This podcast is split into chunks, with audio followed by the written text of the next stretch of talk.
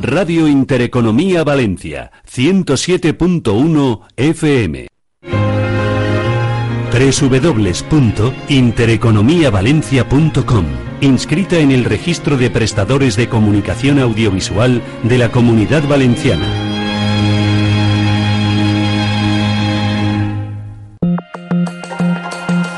La dirección de Radio Intereconomía no se responsabiliza ni comparte necesariamente las opiniones y consejos de sus colaboradores o las realizadas por terceros ajenos a este programa.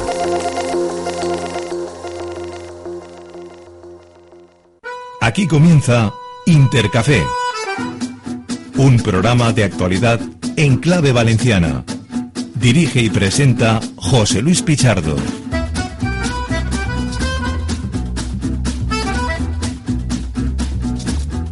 Arrancamos, arrancamos este 1 de febrero, por tanto el segundo mes de este año 2024, con muchísimas noticias, muchísimas novedades. Y son las 9 de la mañana y 21 minutos. Bueno, a estas horas, en primer lugar, vamos a hablar mucho hoy de la Unión Europea y especialmente de Bruselas, porque mira por dónde tenemos aquí a un emprendedor y ya empresario que trabaja y que fabrica productos en Bélgica. Yo hoy doy algunas pistas, algunas pinceladas, aunque todo el mundo ya lo puede estar viendo ahora mismo en televisión a través de la TDT y también de las redes sociales. Se llama Bogdan Tapu, si lo he pronunciado bien, y es una persona que venía del sector de la automoción, que tenía concesionarios de automóviles y que dio un giro copernicano y copernicano, perdón, y se fue directamente al ámbito tecnológico. Y hoy en día es productor, diseñador de videojuegos. Bueno, como digo, vamos a hablar de Bruselas porque a estas horas ahora mismo hay una protesta multitudinaria, pero además eh, bastante importante en la sede de la capital comunitaria, es decir, la sede de la Unión Europea. Los agricultores franceses, principalmente, que son los que están protagonizando esta movilización después de que el gobierno de, de Emmanuel Macron les haya impedido poder acceder a París, pues han dicho, pues nos vamos a Bruselas.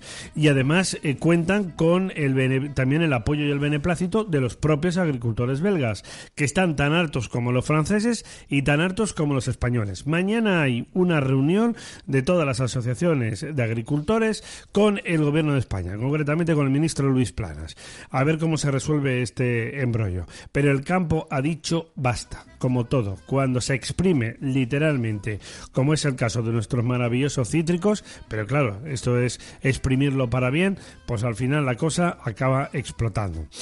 Eh, otra cosa es que nuestros vecinos galos, tanto con la actitud vergonzosa del gobierno de Macron, particularmente de su nuevo primer ministro, que se empeñan en descalificar a los productos españoles mm, y los agricultores que también la toman con nuestros productos. Ayer eh, pudimos oír testimonios lamentables de camioneros de nuestro país que fueron literalmente conducidos a una trampa para poder perder toda su carga. Y además esto auspiciado por la propia Gendarmería francesa. Pero como tenemos el gobierno que tenemos, no le pide explicaciones al gobierno galo que repito, que es que todo esto que está pasando con el tema de precios, el no poder aguantar los costes, de esto España tiene muy poquita culpa.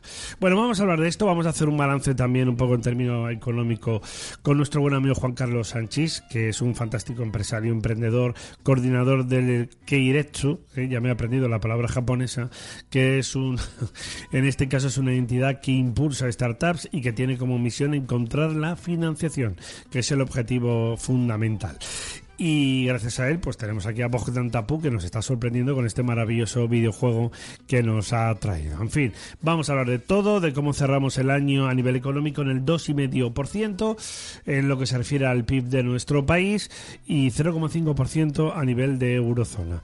Y el tema del Valencia lo dejo un capítulo aparte. Solo un detalle. La Fiscalía Anticorrupción francesa investiga el acuerdo del fondo CVC, ¿le suena? El mismo que tiene el Valencia y otros clubes de la Liga Española con un personaje llamado Javier Tebas. Vale, pues investiga por presunta comisión. ¿eh? Esto conviene recordarlo. Qué casualidad, el señor Tebas. Ese fondo de CVC que los impresentables de Meriton, después de la que han liado con Paulista, ahora de repente les entran prisas para tratar de fichar a Rafa Mir de prisa y corriendo y que se acogieron a este acuerdo de, de Tebas. Casualidades también de la vida, ambos comparten negocios también en Singapur. Es que al final las cosas hay que decirlas por su nombre. Venga, pues Nebot, que no sé si tendrá que contar algo más, igual luego coge el videojuego de Bogdan y se pone un ratito también a jugar con nosotros, pues arrancamos ya Intercafé. Bienvenidos. Estás escuchando Intercafé.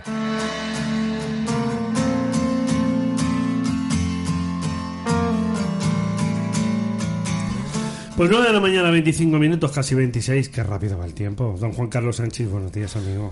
Hola, buenos días. Encantado de nuevo de estar contigo aquí, ya en 2024. Ya en 2024. Bueno, que te iba a decir, gracias a ti, porque te asalté ayer. Teníamos previsto ya Miguel Zoli, el presidente de María Valencianista, pero Miguel está el hombre también bastante liado, como te puedes imaginar, ¿eh? porque tiene muchos frentes abiertos, aparte de que es empresario. Y ayer llamé a Juan Carlos y le dije, oye, vente. Y para rematar la faena le dije, ¿por qué no te traes un emprendedor con un buen proyecto empresarial? Y se ha traído a Bogdan Tapu además. O sea que gracias por partida doble, tras tengo que dar yo a ti. Pues sí, bueno, en principio ya estamos aquí para colaborar, ayudarnos y en todo lo posible pues poder promocionar a Valencia, a, a Intereconomía y a, y a Forum. Muy bien, claro que sí. Bogdan, buenos días. ¿Qué tal? Muy buenos días. Bueno, aquí tenemos un fantástico emprendedor, ¿eh? Sí, empresario. sí, Menudo cuando- fenómeno. Que viene del sector de la automoción y que diste, como digo, ese giro copernicano y te fuiste directamente a la tecnología. A Totalmente. A los videojuegos. Sí, sí, ha habido un cambio drástico, pero bueno, he ido por el camino que más me gustaba, que es la tecnología, así que súper contento con el cambio. Y además viene muy corporativo, ¿eh? Sí, Con sí, con- polo, con el logo, con el juego y con Lo todo. que tiene que hacer, Bueno, explotar te- la marca. Vamos a empezar a hablar un poquito en clave empresarial ¿eh? y por tanto tú por supuesto puedes participar como quieras. Eh, mira, y hablando del tema de Bruselas, vamos a enlazarlo rápidamente. Como, Sí. como apuntaba, tenemos la última hora, Juan Carlos, a los agricultores literalmente a las puertas ya de la capital comunitaria. Bueno, pues movilizados. ¿Están hartos de la situación? Bueno, eh, algo he oído, algo he oído. ¿Qué está ocurriendo? Pues que hay que cumplir normativas europeas para todos los que estamos en Europa y nos viene producto de fuera que no cumple esas normativas y lo estamos importando y Eso nos estamos haciendo parte. la competencia Luego a nosotros mismos. el tema de costes. Claro, sí, soportando costes que no permiten ¿no? Poder sobrevivir. Sí, sí, evidentemente. O sea, eh, yo eh, no soy un experto en, en la- en- en los costes que puedan tener dentro de lo que es hasta que llega el producto a las estanterías de los, de los establecimientos. Lineales. En Los lineales, muy bien. Eh, pero sí que es cierto que creo que una parte residual es la que al final llega al bolsillo de, de los agricultores y todo se queda entre intermediarios, comisionistas, transportistas, etcétera, almacenistas. Total, que al final, de lo que vale el kilo de naranjas eh, eh, en alguna en su origen. en su origen a- a lo que vale cuando vas a comprarlo en un supermercado de conocido prestigio, que omitiré el nombre, pues evidentemente. Bueno, eh, las asociaciones de agricultores insisten siempre, con toda la razón del mundo, respecto de que deberíamos tener una concienciación, en este caso los consumidores, sobre lo que vale realmente, los, valen realmente los productos en coste y lo que se paga. Por tanto, alguien se queda con el dinero por el camino. Para esto no hace falta ser un experto en matemáticas ni economista. Lo que pasa es que luego hay cadenas que aprietan más, por ejemplo, de la gran distribución, y yo lo digo siempre, yo defenderé a nuestras cadenas valencianas, porque tratan de hacer un esfuerzo, eh, en este caso, para apoyar al sector, casos de Mercadona y Consum, que por cierto, Mercadona va a repartir 600 millones de euros entre también sus empleados. un 50% Un más. 50% más, Sí, efectivamente, de lo que supone una media paga extra. ¿eh? Lo digo para que no se maldice a Juan Roch y compañía. Sí, Hombre, que Juan Roch, como todo, el, como todo el mundo en la vida, pues acierta y se equivoca, pues claro, como todos. Pero mm, ahí está el beneficio y el apoyo, lógicamente, a sus ya 100.000 empleados. ¿eh? Es el 2% de la contratación de nuestro país. Madre mía, va a estar haciendo Y- la competencia y- al sector y- público. Y el, y el 2% del PIB, ¿eh? que se dice pronto. Bogdan, tú que fabricas este fantástico videojuego que se llama World Challenge, ¿es? World Challenge Game. World Challenge Game. Eh, nos comentabas antes que tienes tu sello también, por ejemplo, ubicado en Bruselas, ¿no? Por tema de normativa europea, entiendo, para cumplir esa homologación. Te explico un poco cómo funciona. Nosotros. Y, y, perdona, y te aprovecho y te preguntaré rápidamente por el tema también de los agricultores. Quiero decir que en Bruselas se cuece todo, a ver. para eh, bien y para mal. Sí, sí, realmente fabricamos eh, en Bélgica eh, nuestro juego de mesa, tanto en Bélgica como en China, y ahora estamos en la búsqueda de un sello educativo y nos viene bastante bien porque para tener un sello educativo tienen que ser fabricados en, en la Unión Europea y estamos en ello. Así que súper contentos con, con esa parte. Bueno, ¿y qué te parecen los agricultores que están allá en la, la capital comunitaria? protestando y con razón. No, yo te hago simplemente, un símil. Si tú tuvieses que vender ese juego por debajo de tus costes, ¿te interesaría o no te interesaría? A ver, claro que no. Al final yo apoyo a los emprendedores y al final, aunque sean agricultores, lo que sea, al final todos estamos en lo mismo, ¿no? En la misma lucha. Así que los apoyo y, y creo que, que cre- creo que están en su derecho de exigirlo, ¿no? Así que mm, por mi parte. Eh, ¿Vas a Bruselas o no? No, tienes mucha relación con la no capital. tengo mucha no tengo mucha relación pero si me tocaría ir pues iría sin problema Bueno, pues lo dicho, a estas horas eh, ahí tenemos a los agricultores. Mañana vamos a ver si podemos hablar con Carles Peris, con el secretario general de Unión y porque claro, tienen una agenda frenética. Hemos intentado que vengan también en estos días, pero hoy mantienen reuniones con la delegada, con la delegación del gobierno. Eh, la Asociación Valenciana de Agricultores también se reúne, como te digo, eh, también con distintos estamentos. Mañana hay una reunión de las asociaciones agroalimentarias y de estos productores agrícolas, concretamente con el ministro Luis Planas. Claro, el gobierno de España no quiere que la, la cosa se siga extendiendo, ¿eh? que la mecha siga aprendiendo, pero el tema está complicada, complicado. Otra cosa distinta es que en Bruselas, por cierto, estén Bolaños y González Pons a ver si se ponen de acuerdo con la renovación del Consejo General del Poder Judicial. Sí, efectivamente. un, un día, un día de estos, un, día, de estos, ya si acaso. Pero solo voy a decir una cosa, mm, cada uno puede tener sus razones, pero los jueces deben tener un carácter independiente y deben ser elegidos por los propios jueces. Esto es lo que esgrime el Partido Popular para alcanzar el acuerdo. Ahí lo dejo. Bien, eh, ¿cómo ha cerrado la economía española, querido amigo, y la inversión en startups que aquí sí que traes la sí que traes la chuleta preparada? Venga, eh, te he preparado un poquito de datos económicos para abrir boca. Este ya es recién estrenado febrero de Sí, sí. 2024. Y estamos a día uno. ¿eh? Y Estamos allá uno. Sorprendentemente, o ya no se puede felicitar el año, ¿no? Porque dicen que está enero máximo, ¿no? ¿Ah, sí? ¿Qué Ah, era? no sé. ¿Qué era? ¿Hasta ayer? ¿Hasta el día Yo qué sé. 31? no lo sé. Pero bueno, ya un poco de palo de decir feliz año nuevo, porque a estas, pero- a estas alturas. Pero, pero tú no habías venido en enero. Tú viniste Sí, en Navidad. Pero quiero decir, con aquellas ya. personas con las que no has ya. hablado, eh, Sí. desde el 2023, Bah, ya, Ya no- ya no pega, ¿verdad? Ya no pega. Ahora decir feliz año nuevo el 1 claro, de ya febrero. no, ya no. No, por eso decía hasta ayer. Ahora, enero. ahora lo que sí, lo que sí se cada vez se adelanta más y no broma es el tema de la Navidad, ¿eh? Ahora cuando ya llega el verano ella empieza a fraguar el tema de la lotería Ah, bueno, claro. y los preparativos y ya a mitad de octubre ya estamos viviendo la Navidad, o sea que la Navidad va comiendo terreno por la parte final Bueno, del ya año. sabes que los décimos de lotería ya se venden hasta en agosto. Pues le deben de tocar a, le debe- te deben tocar a ti, Y- a, a Bogdan y a, y a Nebot, porque a mí, a No, mí me toca cero Este año euros. nada, cero. Bueno, vamos al, vamos al tema, va. Bueno, está, Eh, está, perdón, están concretamente los agricultores ahora bloqueando el Parlamento Europeo. ¿eh? Repito, noticia de última hora. O sea que, ojo, ojo con el tema. ¿Cómo está, cómo hacia- está el asunto? allí para que se Es- la muy bien, muchas gracias. Eh, te decía, eh, eh, sorpresa, todo, ¿no? es que estoy, estoy en todo ya. sorpresa de última hora. La economía española, crecimiento 2023, 2,5%, por encima de Mm. la media de Eurozona, como bien decías. tú. 0,5 solo. Previsiones que habían dado el Banco de España, 1,3. Nada. El Fondo Monetario Internacional, 1,2. Nada. Incluso la COE, 0,8. O sea, todos se han quedado cortos. Al final ha crecido más de lo que se esperaba. Sí. Bueno, esto en principio significa que vamos a ver Pero, pero permíteme. es solo incremento de... Pero hay un crecimiento desigual.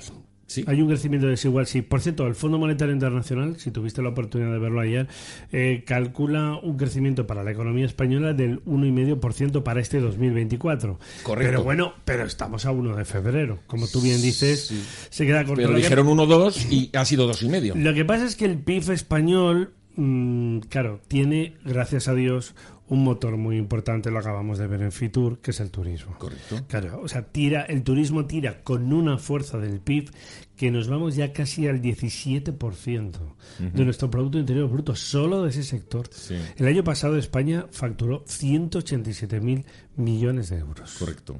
Sí, sí. Es un gran sector. entonces, claro, cuando tienes un sector, repito, bendecido, para lo digo para aquellos que denostan el turismo, eh, pues lógicamente, pues ahí está.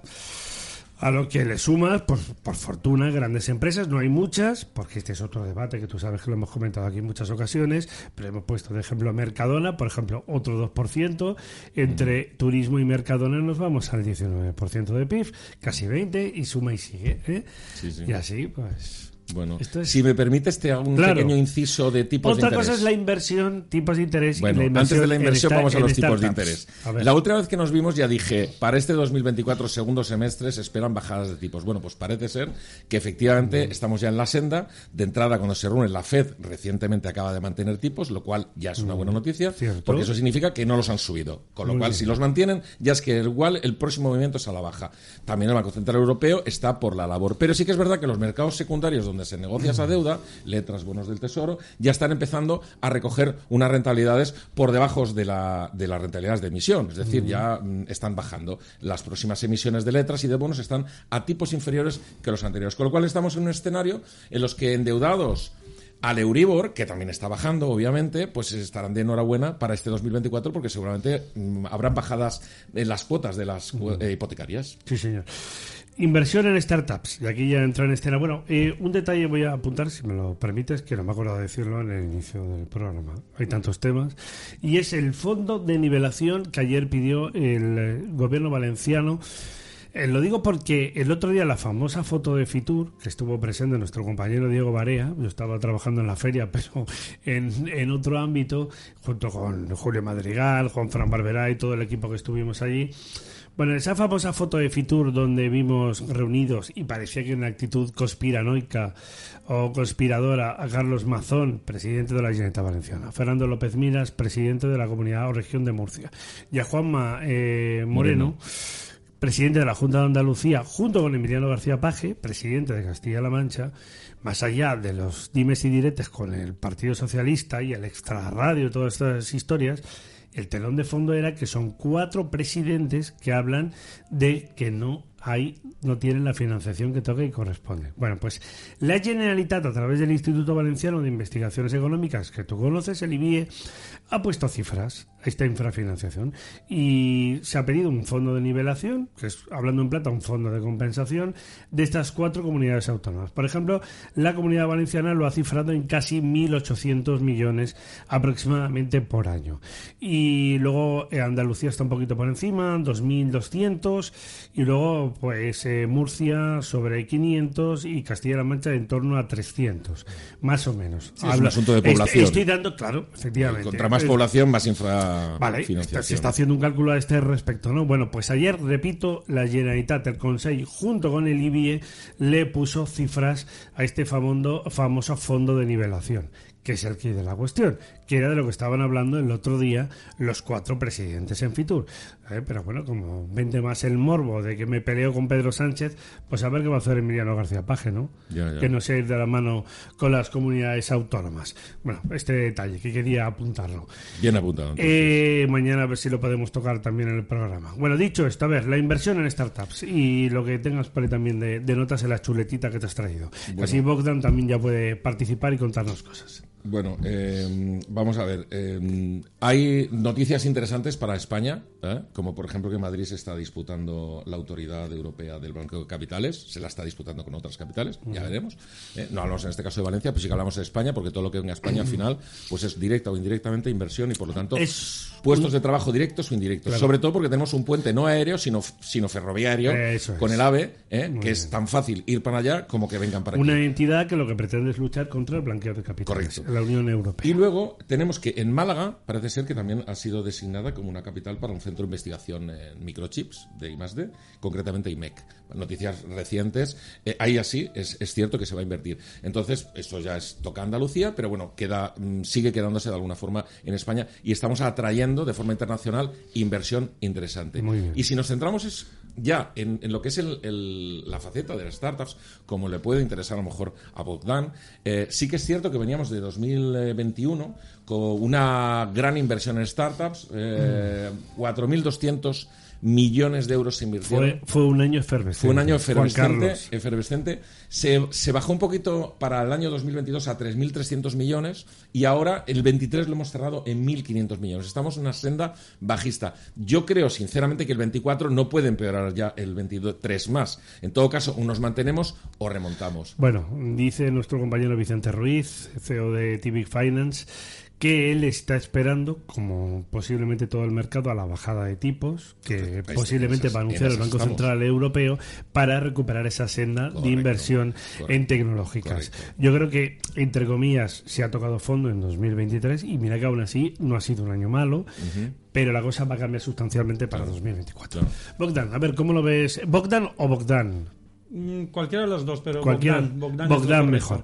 ¿Cómo ves tú este escenario que estamos comentando ahora respecto de la inversión de los últimos años y el panorama para este 2024? Mm, Tal cual, eh, veníamos de un momento muy bueno en 2021, ahora las Acércate un cosas... poquito al micro, por favor. Ahora las cosas se ven que, que están mejorando. Bueno, hemos tocado suelo, yo eso espero. Eh, personalmente en la empresa lo estamos viendo porque hemos lanzado una ronda de financiación hace unos días y ya tenemos dos inversores ahí interesados.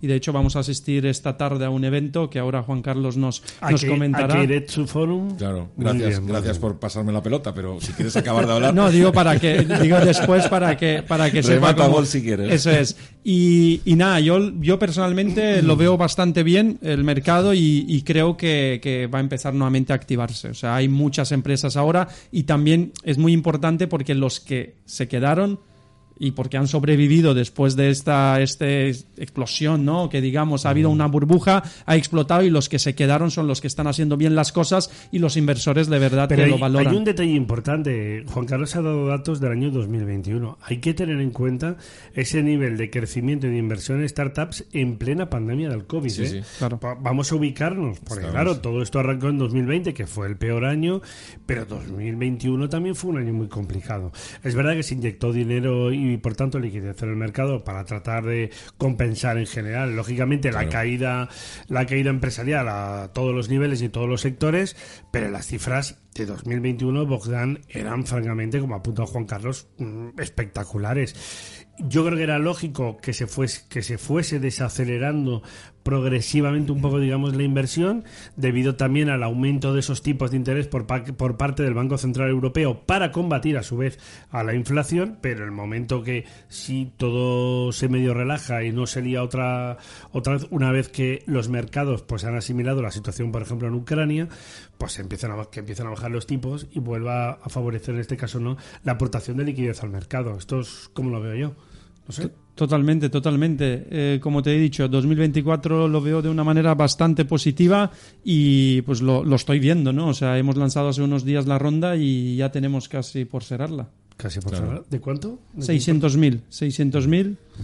Bueno, Pero hoy en día no se consigue el dinero tan fácil. no, por supuesto. Eh, El O inversor. sea, que el proyecto tiene que ser, tiene que ser Claro, bueno. el inversor lo que quiere, eh, y Bogdan lo sabrá, es ya no quiere proyectos de cualquier tipo, sino proyectos muy concretos, a poder ser de un vertical o de una industria que él controle, él conozca, a poder ser aportar también su know-how para ayudar a los emprendedores y a poder ser, ya rizando el rizo, que encima facture o que haya de alguna manera superado su valle de la muerte o la zona de pérdidas.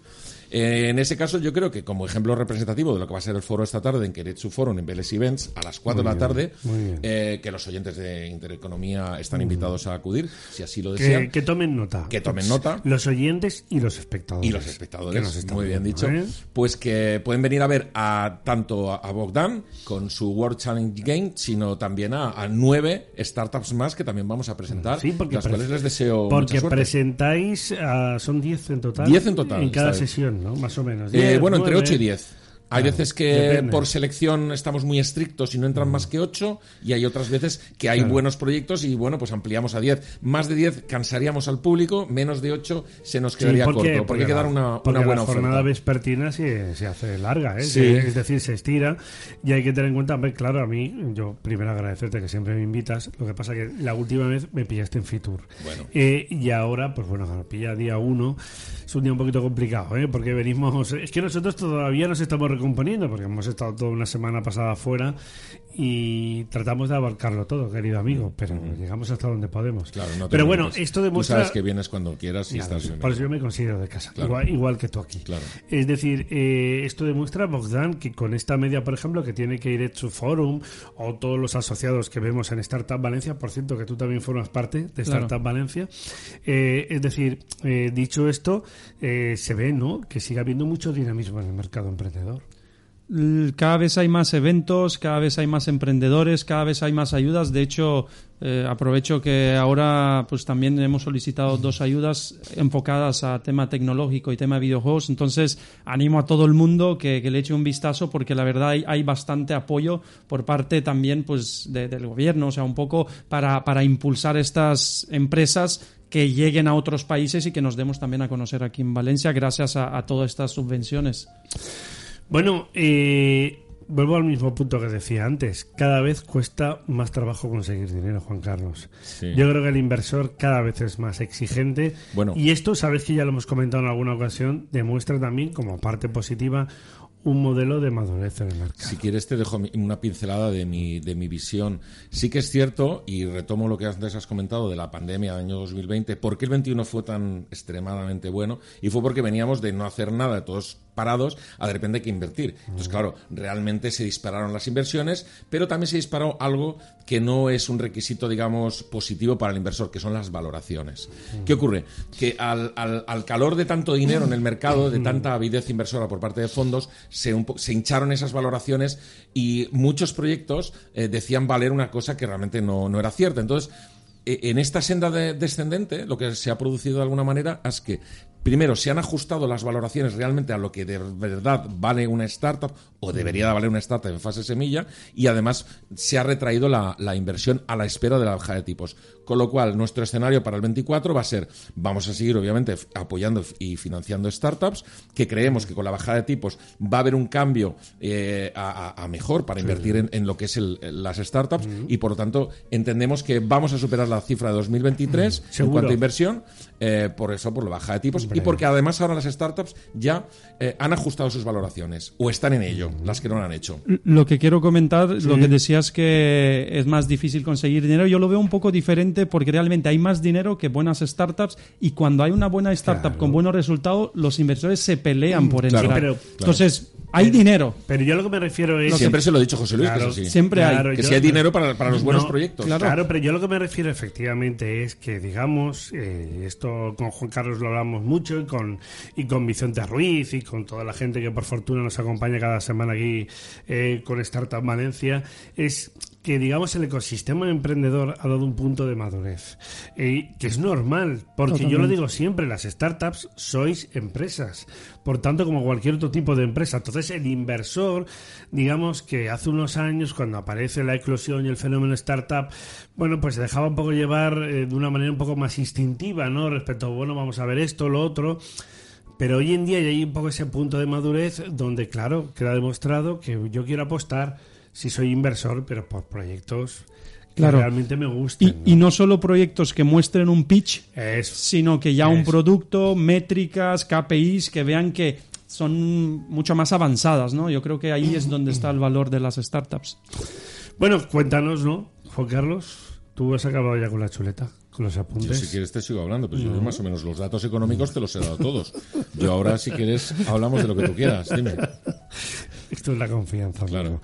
Bueno, a ver, eh, bueno, Bogdan Tapu, venga, hazle la presentación, tú mismo. Eh, Bogdan Tapup es, es un emprendedor ah, que viene del mundo de automoción, ¿verdad, Bogdan? Menudo, men- menudo cambio. Y que, ¿eh? y que, eh, que mejor que él, no va- eh, seguramente no voy a poder yo presentar su startup. Es una de las participantes, de las 10 participantes esta tarde. Tiene eh, realmente muy buena pinta de acabar su ronda de financiación porque ya tiene dos tercios cubiertos de los 600.000. Solo quedan 200.000 por cubrir. Que espero que esta tarde pues tengas los contactos suficientes como para que acabes esta financiación y mucha suerte. Su producto es tanto físico como virtual. Y ahora, si quieres, pues explica tú mejor que yo en qué Vale, consiste. y además un detalle importante, empezando por, lógicamente, por el origen, ¿no? Tú vienes de la automoción, tenías concesionarios de automóviles y pegas ese giro, ese cambio al Claro. ámbito tecnológico de los videojuegos, porque otro podría haber dicho, oye, tengo mis concesionarios, no me van mal, incluso los puedo mantener, me vuelco en el tema tecnológico, pero tú no. Tú fuiste valiente y diste este cambio y este salto. Y además contabas ¿no? que tu primera empresa la tuviste con 17 años. Correcto. ¿Y ahora qué edad tienes?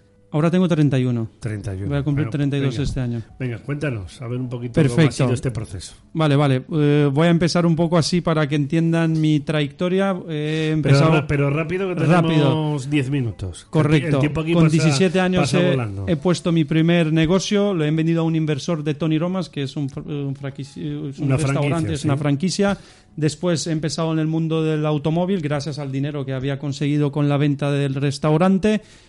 He visto que en el mundo del automóvil es difícil escalar de la manera que se puede escalar en la parte tecnológica y no me veía con 50, 60 años estando gestionando eh, los concesionarios. Y sobre todo con la incertidumbre que tiene el sector de la automoción. Totalmente. Y ahora también con el cambio de los eléctricos, híbridos, enchufables, he visto el mejor momento para salirme y buscar lo que más me gusta, que es la parte tecnológica. Luego, luego te engancharé después de las 10, ¿eh? Os engancharé para hablar de este tema de la automoción. Pero- Vale, y das ese cambio, ¿no? Porque ves que realmente hay un modelo, como tú muy bien apuntas, escalable. Eh, además, yo entiendo, tú nos comentabas aquí antes de empezar la entrevista, que eres de origen rumano, eh, bueno, pero tus padres se, se separan pronto, con lo cual, claro, la familia se parte y tú acabas en Italia, ¿no? Nos decías. Sí, yo entiendo que vienes de un modelo absolutamente emprendedor, ¿no? Y que te has labrado tu, tu trabajo, tu esfuerzo a, realmente con constancia. ¿eh? Correcto, he vivido en varios países, Italia, México, España, Rumanía, en varios países, y eso me ha ayudado también para tener una visión un poco más 360, ¿no? Ver mm, qué es lo que pasa en los otros países, las tendencias, y también, al final, yo creo que las startups son también saber coger bien la ola, ¿no? En, el momento indicado. Por ejemplo, el juego que hemos desarrollado queríamos aportar algo a la sociedad que no sea el típico juego de disparos, que al final, o de cochecito, que no te deja nada al final del.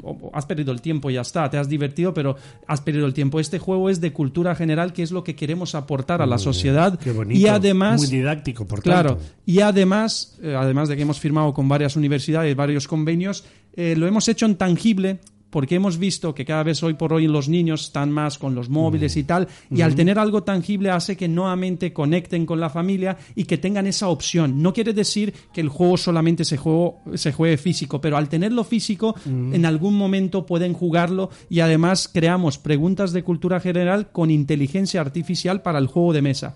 ¿Qué pasa? Un trivial normal tiene 400 preguntas, se acaban, acaban en una estantería. Gracias a la inteligencia artificial nosotros tenemos preguntas infinitas. Es un juego que nunca llega a morir. Ah, claro, claro, por ese sistema, ¿no? De, que, Por- de abastecimiento, claro, informativo. In- inteligencia artificial al instante se crea y de hecho ya lo tenemos desarrollado y el juego nunca llega a morir. Es el primer Bueno, juego en el mercado. Una cosa, cuando tú estabas vendiendo automóviles, eh, ¿esto ya lo tenías en la cabeza? ¿O se te ocurrió luego? ¿O cómo diste? Porque para dar el salto, repito, tienes que ser muy valiente y tener las ideas muy claras. Siempre he querido montar una empresa de desarrollo de videojuegos porque he sido jugador tanto de Counter-Strike, he sido jugador también de ajedrez. Siempre me han gustado los juegos, o sea, juegos de mesa, juegos Pero, estratégicos. pero juegos muy instructivos, muy estratégicos. Claro, claro. No es lo que dices tú, lo de pegar tiros, que es distinto. Totalmente. Sí, siempre me han gustado ese tipo de juegos y dije, cuando tenga la posibilidad voy a montar lo que a mí me gustaría que me jubile. Mm. ¿Qué es esto? ¿no? Entonces lo hago con pasión, lo hago con mucho gusto y esto creo que la verdad es lo que más me, me gusta, ¿no? Que no... Bueno, ¿y tú qué haces? ¿Vendes los concesionarios de automóviles? ¿Coges dinero? ¿Cómo te capitalizas y cómo arrancas la aventura? Pues ha sido fácil. En México he tenido mi concesionario, eh, lo había vendido, he venido aquí a España, Sí, aquí firmé con una marca grande que era un fabricante italiano que se llama Motor Village, ahí llevaba la parte de tanto nuevos como ocasión, un poquito de todo, y después me he salido de ahí eh, con la idea ya en la cabeza, ya tenía la idea, dije, ya he visto, estuve de advisor en algún proyecto de videojuegos, y que ahora es el momento perfecto para montar uno porque contaba con el capital, eso es, eso es importante, si no la idea no vale. Dentro del capítulo del ámbito de los videojuegos, yo también te haría una pregunta. Es decir, tú lo has dejado muy claro desde el principio. No, no, esto no va de tiros y de historias, digamos, de... Hablando en plata de videojuegos que desde el punto de vista intelectual no aportan nada. Mm, ¿Cómo se hace un, hueco en una industria también tan competitiva donde los tiros y demás historias predominan respecto precisamente a este modelo mucho más didáctico? ¿Cómo te, cómo te has hecho tú, cómo te has hecho este hueco que no es fácil, eh? Si- Siempre ha habido hueco, para serte sincero, juegos como el Trivial, juegos como Risk, o sea, siempre ha, ha habido este tipo de juegos. El detalle aquí es encontrar el momento perfecto. Nosotros hemos hecho una combinación de estrategia que a la mayoría les gusta con cultura general y hemos quitado el azar, no hay un dado. Queríamos que de verdad poder premiar a las personas que más saben de conocimiento. Entonces, gracias a las universidades, gracias a los colegios, nos dimos a conocer y hemos visto esa aceptación, porque al final nuestro buyer perfecto es un estudiante, porque puede jugar a la aplicación y además puede jugar al juego de mesa. Dentro de las universidades creamos preguntas de cultura general de la clase en específico con inteligencia artificial. El profesor pone tres palabras y le creamos preguntas de cultura general con cuatro respuestas. Claro, Eso es lo que les ha Esto gustado. lo que permite es que es un juego que dinamiza continuamente. 100%. Y- Es decir, dinamiza la información y, ¿no? Qué interesante. Sí, aprovechamos la tecnología realmente. La No, inteligencia sí, artificial era desde hace mucho. Lo que pasa es que ahora se ha hecho como el boom. Eh, Esto es como el 3D, ¿no? Cuando la gente me acuerdo de que iba a ver alguna película al cine. Ah, 3D, 3D. El 3D es de, de, de mitad del siglo XX, Claro. cuando aparece por primera vez. Sí, sí, eh, la tecnología existe desde mucho y nosotros ya lo estábamos aprovechando desde el principio de, de, de El de juego este. se llama World Challenge. ¿es? Y esto te lo he traído a ti de regalo. Ah, pues muchas gracias. Mira, Oye, tienes. y muchas gracias. Vamos a ponerlo aquí, en la, como muy bien ha hecho Juan Carlos. Muchas gracias. World Challenge Game. Recomendado a partir de, pone a partir de 8 años. De aquí, 8 ¿no? en adelante. Yo le llamo de 8 a 99. A O 99. si hay alguien más, pues también. Y, Ya y una cada, pregunta, vez, cada vez más hay personas centenarias. Se ¿eh? me- Si me- Si permites una pregunta, Eh, yo tengo niños pequeños, entonces mi duda es, ¿hay preguntas que también puedan responder ellos? Porque Mm. si me pongo a jugar con ellas, obviamente... Muy buena pregunta. Es un juego inclusivo. De hecho, le Sí. voy a dar la vuelta. Sí. Tenemos preguntas avanzado y pregunta principiante. Ah. Hemos hecho para que cada uno juegue a su nivel. Es como en el golf. Tú Correcto. juegas directamente a tu nivel, pero juegan sobre el mismo tablero. Perfecto. Entonces, a los niños se les hace de principiante y a los adultos de avanzado.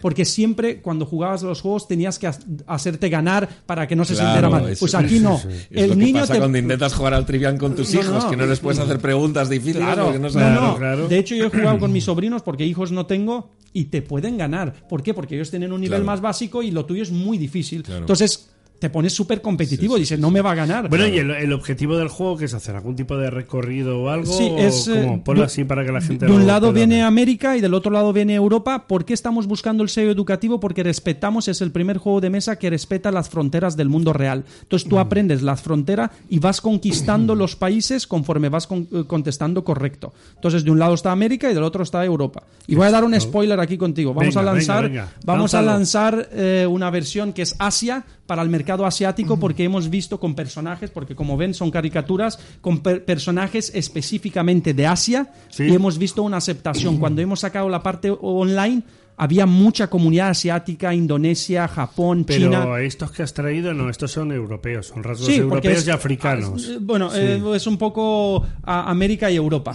¿vale? Pero ahora vamos a sacar Asia para el mercado, tanto europeo como América, pero especialmente para ¿Cuánto Asia. tiempo llevas con el juego? Un año y ocho meses. Un año y ocho meses. Bueno, y la pregunta obligatoria es, ¿no? ¿qué tal a nivel de venta? Hemos hecho sold out de- del juego de mesa, hemos hecho sold out de un token que tenemos. Nosotros premiamos a los usuarios a través de un token. En 77 segundos hemos vendido cerca de medio millón de, de dólares. Mm, Nos está yendo muy bien, pero sigue Explica mucho un poquito camino. por qué necesitas Claro. un token para jugar, si no... es. El juego es gratis. El juego es gratis. El token lo puedes ganar y gastar dentro del videojuego. Nosotros le hemos dado una capa más a los juegos tradicionales. Le hemos puesto blockchain. ¿Qué quiere decir? Que el usuario es dueño de su propio avatar.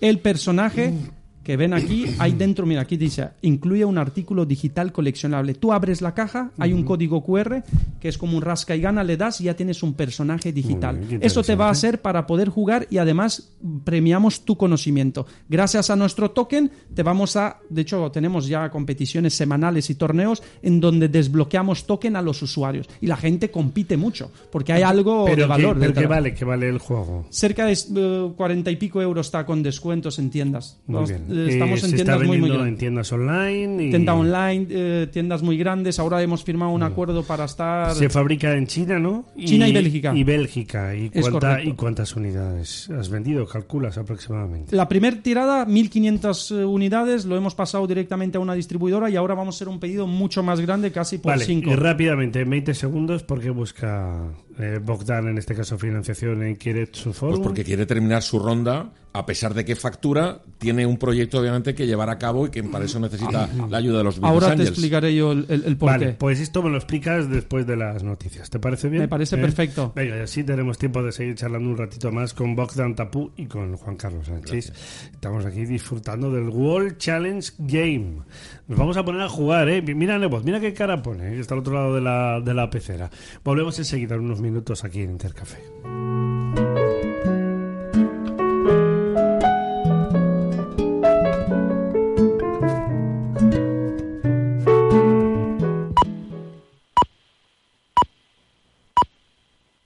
Son las 10 de la mañana, las 9 en Canarias. Radio Intereconomía. Boletín informativo. Buenos días. Eh, continúa el goteo de resultados empresariales hoy con las cuentas de Sabadell que bate récord de resultados al ganar en 2023 un 55% más hasta los 1.332 millones de euros. Araceli Araceli de Frutos, asesora del fondo Alaja Inversiones. Buenos números en sintonía con lo que vienen eh, publicando los grandes bancos, ¿no? como BBV Santander, eh, pues, eh, eh, pues está dirigido estos grandes números por el aumento en el margen de intereses, eh, por este aumento de los tipos de interés que hemos estado conociendo durante el año pasado, pero estos buenos números y luego por comparables, yo creo que a lo largo del 2024 se irán acabando y, más si estamos viendo una ralentización del crecimiento económico en la zona eh, euro.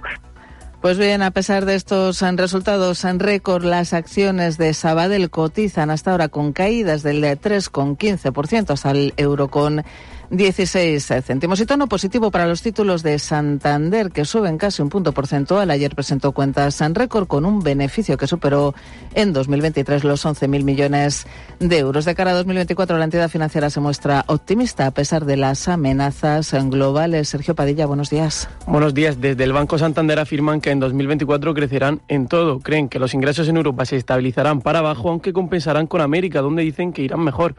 Juan Manuel Cendoya, director general de Comunicación, Marketing Corporativo y Estudios en el Banco Santander, asegura que el crédito no será mayor al del 2023 y que el rote será del 16% en 2024, un 1% más que en 2023. Bueno, eh, eh, lo que hemos dicho el 24 es que va a ser un año mejor. ¿Mejor dónde? Pues prácticamente en todo. Pues eh, los ingresos van a ir a mejor, porque compensamos en unos sitios con otros, posiblemente en Europa pues irán estabilizados hacia abajo, en América mejor, en Estados Unidos, en consumo. Eh, el coste, pues lo vamos a tener controlado, estamos haciendo un esfuerzo enorme en no crecer coste. Cendoya también ha aprovechado para reivindicar que España tiene que ser un país competitivo. Dice que los bancos tienen impuestos por todos lados y que esto no ayuda a la economía. La entidad espera que el gobierno reconfigure el impuesto extraordinario a la banca porque asegura no hay ningún país de Europa que vaya a tener un impuesto así en 2025. Acciones del Santander que, como decimos, operan en positivo, suben en tiempo real un 1%, se colocan en los 3 euros con 77 céntimos. Lo hacen dentro de un IBEX 35 que logra en estos momentos darse la vuelta a operar en positivo a pesar de esa caída del Sabader y de la FED que ayer diluyó una posible bajada de tipos en marzo. Juan Esteves, analista de Zona Valio. Se la atragantó un poquito porque al final yo creo que las expectativas que hay de bajadas de tipos son demasiado optimistas. Al final sí que dijo que iba a mantener los tipos, que lo iban a bajar en un futuro, pero yo creo que, que ese pensamiento que existe en el mercado en que las bajadas de tipos van a ser ya prácticamente en marzo o en abril, yo creo que quizá deberíamos alargarles un poquito más y esperarnos quizá a principios de a principios de verano. Yo creo que están en la línea, lógicamente, si la inflación está bajando poco a poco, lo lógico es mantener esos tipos de interés y esperar a ver una reducción IBEX 35, que sube un 0,17%, se colocan los en 10.095 puntos. Recortes para París del 0,6%. Recortes eh, también para el DAX Cetra alemán abajo un 0,29%, mientras que la media del mercado, el Eurostox 50, se deja un 0,27%.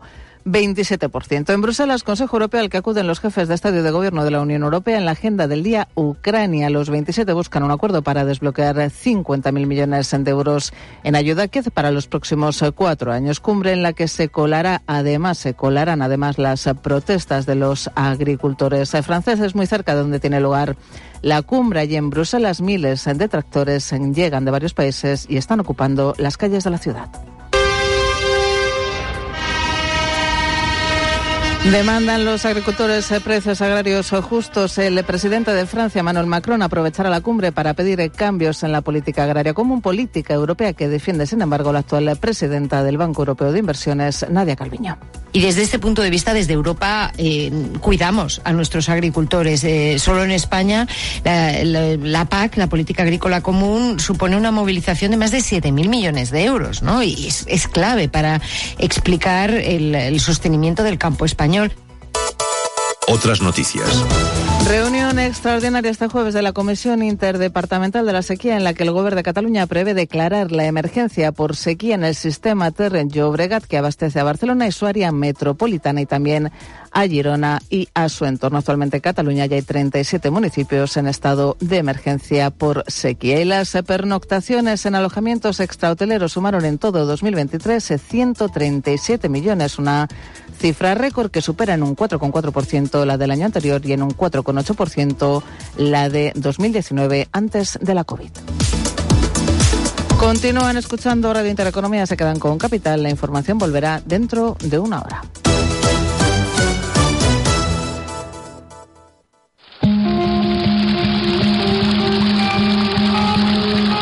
La fuente de la vida. Un viaje a través de los siglos y la historia de la humanidad. La Fuente de la Vida. De lunes a viernes, de 12 a 12 y media de la noche, aquí, en Radio Intereconomía.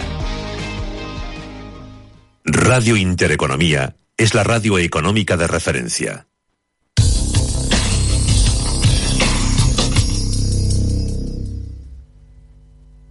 Radio Intereconomía www.intereconomiavalencia.com Inscrita en el registro de prestadores de comunicación audiovisual de la Comunidad Valenciana.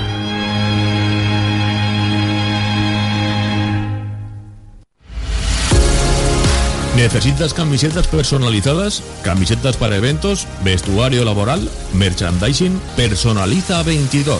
Síguenos en Instagram en personaliza barra baja 22. Creativos, dinámicos, apasionados, motivados, resolutivos, fanáticos, entusiastas, aplicados, originales, comprometidos, implicados, persistentes, innovadores, decididos. Daunic.com. Reformamos tu hogar.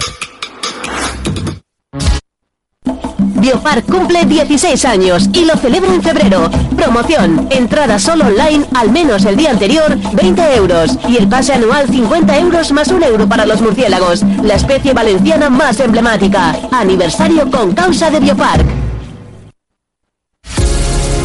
¿Necesitas camisetas personalizadas? ¿Camisetas para eventos? Síguenos en Instagram en personaliza barra baja 22.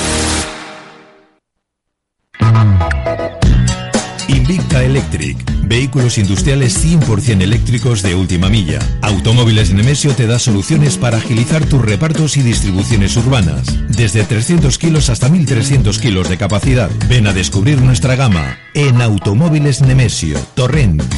Nemetízate. La ciencia también tiene su gracia, su punto de humor. Compruébalo. Visita la expo Ciencia, Innovación y Molde Humor del 15 de diciembre al 4 de febrero en el edificio del reloj del Puerto de Valencia. Entrada libre. Tu saber ocupa lugar en el Port de Valencia.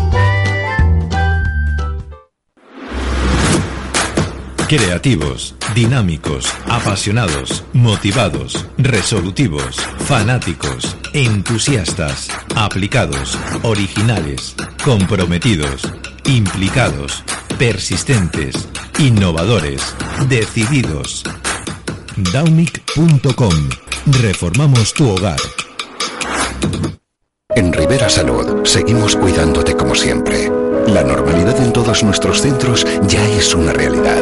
Garantizamos tu seguridad y tranquilidad. Y sin listas de espera, como siempre. Somos Rivera Salud. Somos salud responsable.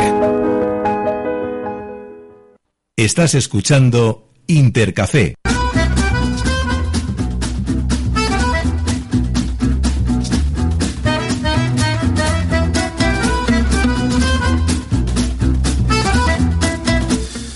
Continuamos aquí en Intercafé, 10 de la mañana y casi 9 minutos. Le he pedido a Juan Carlos Sánchez, que es coordinador de Kiretsu Forum en la Comunidad Valenciana, que se quede con, con unos minutos más con nosotros, porque tenemos muchos temas que abordar, que abarcar. Buenos días de nuevo, amigo mío. Buenos días. Gracias por estar aquí. Y a Bogdan Tapu, que es emprendedor, empresario, el creador del World Challenge Game, este fantástico jueguecito que está causando furor aquí dentro del estudio. Ya hay, de- ya, hay, ya hay peticiones de yo quiero uno, yo quiero uno, yo quiero uno. Bueno, pues se puede adquirir en tiendas online. ¿eh? Vamos a ver si también en interdiario.es, en la tienda que también tenemos habilitada, que es idetienda.es. Aprovecho y hago publicidad de nuestro propio, libro. Pues a ver si Bogdan tiene bien y también lo podemos tener incluido ¿eh? y a venderlo. Que es un producto, como digo, fantástico. Eh, bueno, la última hora es la que hemos dado a primera hora también de la mañana, cuando hemos empezado con el programa, a las nueve y cuarto, nueve y veinte. Ahora mismo los agricultores están cercando el Parlamento Europeo. Ahora mismo la situación es de una enorme tensión en la sede de la soberanía comunitaria. Estamos ante un escenario de una gran complejidad y donde sobre todo los agricultores franceses que ayer y antes de ayer intentaron bloquear los accesos a París, bueno, pues al final decidieron irse a Bruselas. Claro, se les han unido los propios agricultores belgas, con lo cual pues han tenido literalmente más refuerzos. Los agricultores españoles también han anunciado movilizaciones, pero mañana van a mantener una reunión con el ministro de Agricultura, con Luis Planas. Y suma y sigue, pues agricultores, alemanes, griegos, es decir, de buena parte de Europa, pues que están cansados de producir pues, y de llevarse dinero por debajo de coste. De todo al final tiene un punto de inflexión. Que obviamente la violencia no es el mejor camino. Y sobre todo teniendo en cuenta que estamos pagando el pato literalmente también los propios agricultores españoles, eso es cierto. Pero lo que está claro es que el sector agroalimentario europeo no puede estar como está. A lo que sumo, el señor comisario también de Agricultura de la Unión Europea dijo hace unos días que haya que se apañe cada país con este asunto, porque claro, es incapaz de articular una política agraria como en una PAC. Y el sector, pues literalmente se ha cansado. Repito, a estas horas, ahora mismo los agricultores están cercando el Parlamento Europeo, con que estamos viendo en directo unas imágenes de enorme tensión. Así que este es el escenario, lamentablemente. Bueno, eh, vamos a seguir hablando un poquito de, de lo nuestro. Enseguida hablaremos también de la, de la automoción, porque aprovechando que tenemos a Bogdan, que como viene también de ese sector, también nos dará algunos detalles, algunas pinceladas rápidamente sobre dónde se encuentra la automoción y hacia dónde va. El- yo me, me gusta mucho una frase que nos ha dicho hace unos minutos y que tiene que ver con, eh, él dice, yo aposté por este modelo digital porque no veía un modelo tan escalable dentro del sector de la automoción. ¿eh? Es un debate muy, muy interesante, Bogdan. Pero bueno, antes de ello, para terminar con pinceladas y detalles que nos habíamos dejado en el tintero con este World Challenge Game, es un ahora mismo un juego que ha fabricado en una primera tirada, digámoslo así, Bogdan, en torno a 1.500 unidades. Tiene previstas ahora una de, una de 7.000. Sigue creciendo, sigue desarrollándose, sigue impulsando este juego que además es interactivo y que tiene mucho que ver también con la inteligencia artificial. Así que lo que usted quiera añadir de lo que nos habíamos quedado antes, y Juan Carlos también. Venga, rápidamente. Mm, A ver, casi que hemos contado muchas cosas, pero, pero bueno, no solamente es un juego de mesa, sino que es una aplicación móvil que puedes jugar con cualquier persona en cualquier lado del mundo. Nosotros tenemos varios productos. Está el juego de mesa, videojuego, la parte web 3, que tenemos personajes digitales coleccionables. O sea, les estamos dando a los usuarios otras maneras de poder conectarse con, con la plataforma. Y además la inteligencia artificial que nos ayuda a crear preguntas de cultura general al instante. Vale, Una pregunta que ha surgido aquí en el estudio es, el juego en teoría está destinado para mayores de 8 años, pero la cuestión es, ¿se puede eh, adaptar de alguna manera para menores de esa edad? O, por ejemplo, tenéis previsto, ante el éxito, que ya parece palpable de este juego, hacer algún tipo de versión para niños menores de, de 8 años? Es complicado en los juegos de cultura general eh, para los niños de 8 años, pero sí que hemos hecho... De menos, de menos. De menos, sí, sí, de menos de 8 años, pero sí lo que hemos hecho es que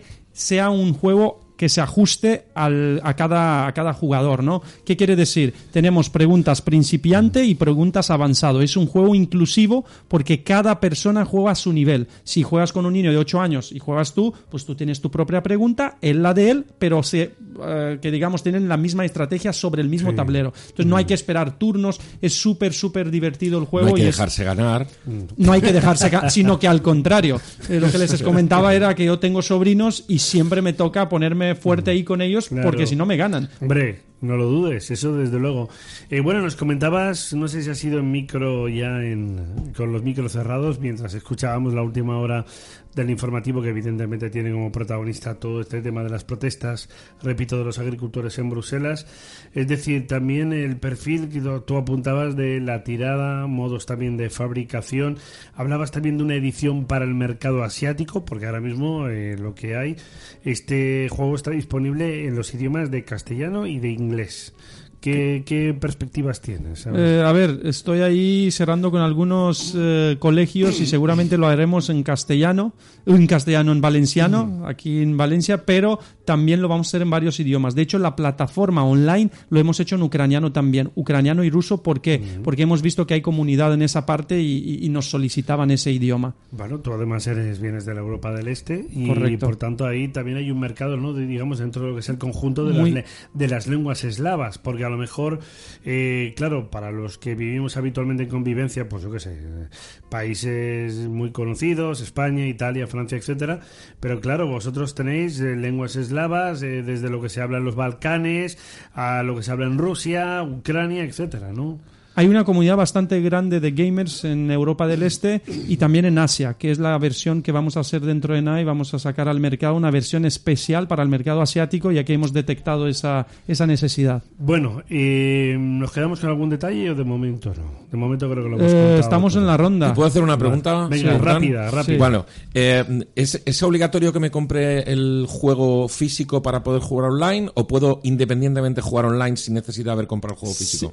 Todos los productos están pensados para que no sean necesarios entre sí, pero hemos dejado un puente abierto. Si tú, por ejemplo, compras el juego de mesa, gracias a la aplicación tienes más preguntas. Tienes un personaje digital que también es el avatar dentro del videojuego. Pero si tú solamente vas a Google eh, Play o Apple Store, descargas la aplicación, es gratis. Juegas como cualquier otro juego. Y luego me compro el token para algo, para tener alguna ventaja. O lo ganas o lo, gano o lo compras. el token es para obtener eh, skills, o sea, power-ups. O sea, Sí. para que tengas Sea, no me sé una pregunta, por ejemplo, la respuesta y, digo, venga, va, uso el, el comodín. 50-50 como ¿Eh? Quieres ser así, millonario. exacto. Te te quita que dos. para aquellos que no lo sepan, son participaciones virtuales, para entendernos. Exacto, ¿eh? sí. Sí, De es- los tokens. E- Es un token que te es un utility token, porque lo que tú comentas es un security. Security te da participaciones de la empresa, pero un utility te- tiene una utilidad dentro de un ecosistema. Y nuestro ecosistema es el videojuego en donde lo puedes utilizar. ¿Vale? Tú lo compras desde antes. Hay gamers que compran el token y dicen, ostras, cuando salga el videojuego, que ha salido el 10 de enero, pues lo voy gastando. La gente lo gasta, hace, de hecho lo hemos utilizado más para hacer bromas a los demás, te tiran como un tomate en la pantalla para que no puedas ver bien la, la- la pregunta, porque juegan con amigos, ¿no? Y eso es la idea, que se que compitan por conocimiento. Y eso es la idea. y hay una pregunta también obligatoria, Bogdan, y es, ante el éxito notorio de este juego, la cuestión es, ¿os habéis planteado, te has planteado tú junto con tu equipo desarrollar más juegos? Porque claro, visto lo visto, ¿no? Eh, Claro, seguro, claro. seguro que tendréis algo en World, mente. World Challenge Game es empresa de desarrollo de videojuegos. Quiere decir que este es nuestro primer proyecto, nuestro primer ¿Y producto. qué, y qué tienes por ahí cociendo?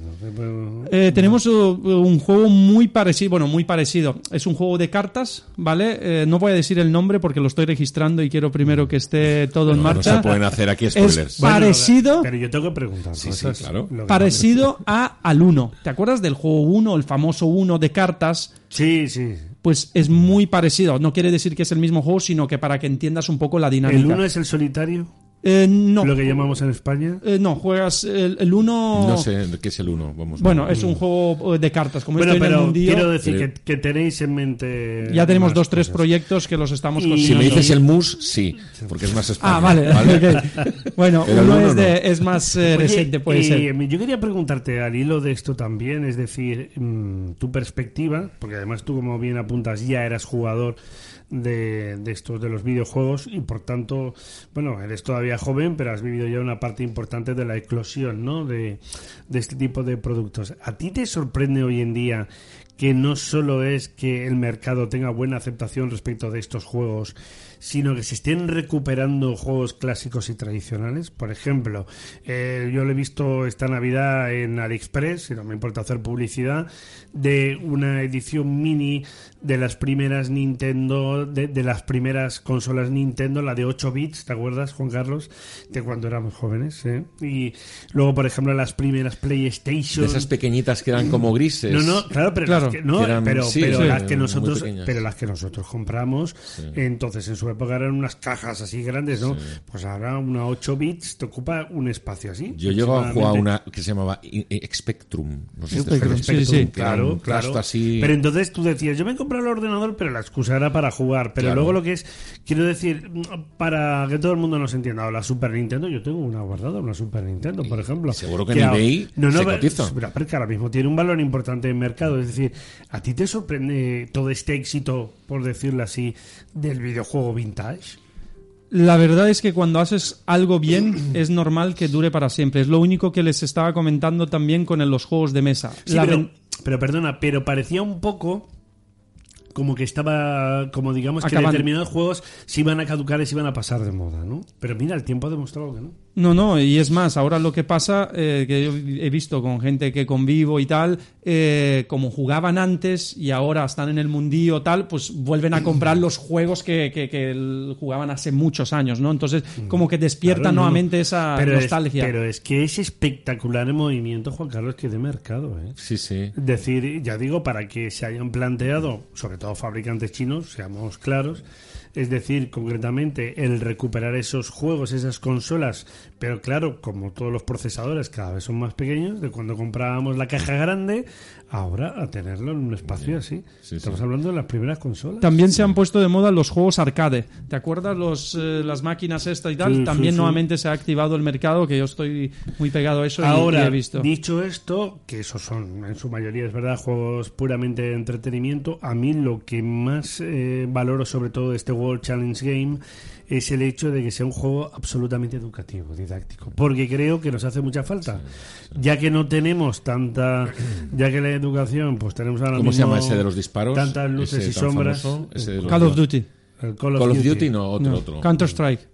Eh, uno que van disparando Tú te ahí. lo Todo juegas, el tú mundo te lo quiere juegas. jugar. Bueno, yo- a ver, yo- Todos los niños quieren jugar a ese disparar. Yo ya no tengo y- tiempo, yo ya no tengo bueno, tiempo de jugar, no pero sé. sí que- sí que he jugado. El Fortnite, el Fortnite. El Fortnite, vale, vale, vale, vale, vale, vale. Digo, todo el mundo habla de Fortnite Sí. y, y nadie habla de World Game. eh, Pues eh, hay, que cambiar. acaba de llegar, acaba Claro, de llegar al pero, mercado. pero mira, sin embargo, el Trivial es un juego histórico.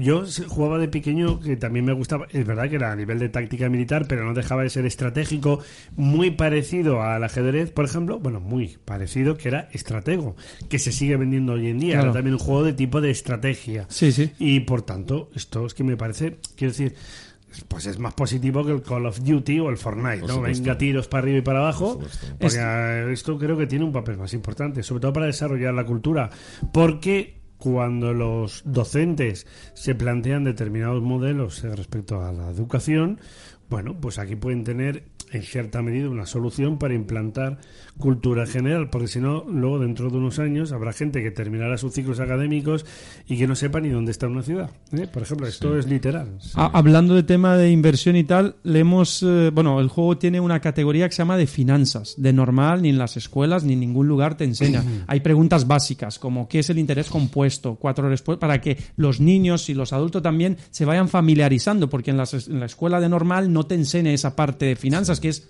tan Sí, sí, importante hoy en día.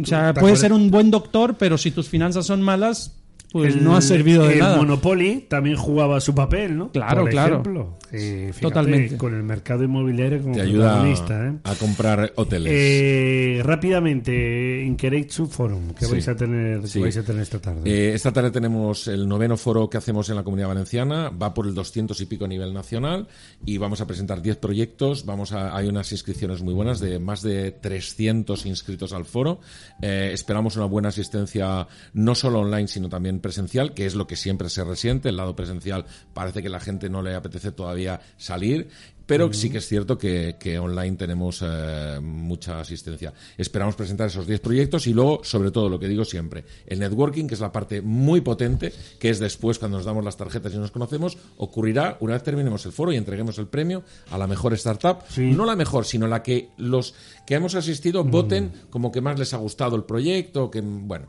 Y en definitiva, una vez de eso, pues nos tomaremos unas, unas bebidas, picaremos algo y hablaremos. Bueno, eh, Keretsu Forum. Forum. Eh, eh, la web era así también. Keiretsuforum.es. Muy bien. Es decir, a partir de las tres y media, cuatro de la tarde. 4 de la tarde En Vélez y-. Marina de Valencia. y encima, que sabéis mucho, ¿eh? porque encima con un tiempo que este año el invierno no se sabe ni casi ni dónde está, pues a disfrutar allí de, la Marina de Valencia, ¿no? Menudo entorno. Claro, claro. Bueno, quedaros con nosotros, ¿vale? Vamos a hablar de automoción un poquito. Bogdan, ¿nos ayudas? Eh, ¿Eh? Sin problema, llevo años desconectado, Bueno, pero seguramente pero te podré se- ayudar. Pero seguro que lo sabes. Venga, vamos, vamos a hacer una pausa para la publi porque hoy eh, pues ha ido todo para el aire. Si es que esto es como hacer un programa en Fitur, que empiezas de una manera y no sabes cómo lo vas a terminar. O tienes previstos a unos invitados y luego aparecen otros, pero todos contentos. Vamos a la publi y volvemos enseguida.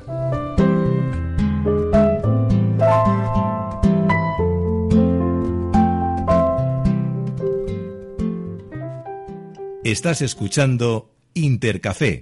Biopark cumple 16 años y lo celebra en febrero. Promoción, entrada solo online al menos el día anterior, 20 euros. Y el pase anual 50 euros más un euro para los murciélagos, la especie valenciana más emblemática. Aniversario con causa de Biopark.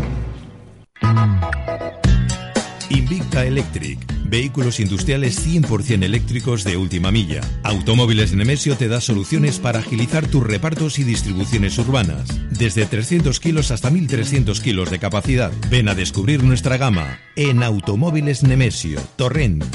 Nemetízate. La ciencia también tiene su gracia, su punto de humor. Compruébalo. Visita la expo Ciencia, Innovación y Molde Humor. Del 15 de diciembre al 4 de febrero en el edificio del reloj del Puerto de Valencia. Entrada libre. Tu saber ocupa lugar en el Port de Valencia. Creativos, dinámicos, apasionados, motivados, resolutivos, fanáticos, entusiastas, aplicados, originales, comprometidos, implicados, persistentes, innovadores, decididos. Daunic.com. Reformamos tu hogar. En Rivera Salud seguimos cuidándote como siempre. La normalidad en todos nuestros centros ya es una realidad. Garantizamos tu seguridad y tranquilidad.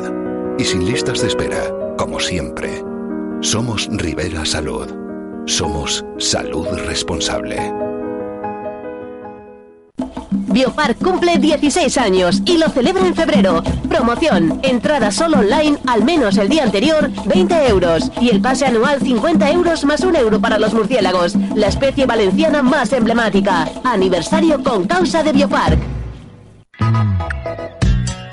Invicta Electric. Vehículos industriales 100% eléctricos de última milla. Automóviles Nemesio te da soluciones para agilizar tus repartos y distribuciones urbanas. Desde 300 kilos hasta 1300 kilos de capacidad. Ven a descubrir nuestra gama en Automóviles Nemesio. Torrent. Nemetízate. La ciencia también tiene su gracia, su punto de humor. Compruébalo. Visita la expo Ciencia, Innovación y Molde Humor. Del 15 de diciembre al 4 de febrero en el edificio del reloj del Puerto de Valencia. Entrada libre. Tu saber ocupa lugar en el Port de Valencia.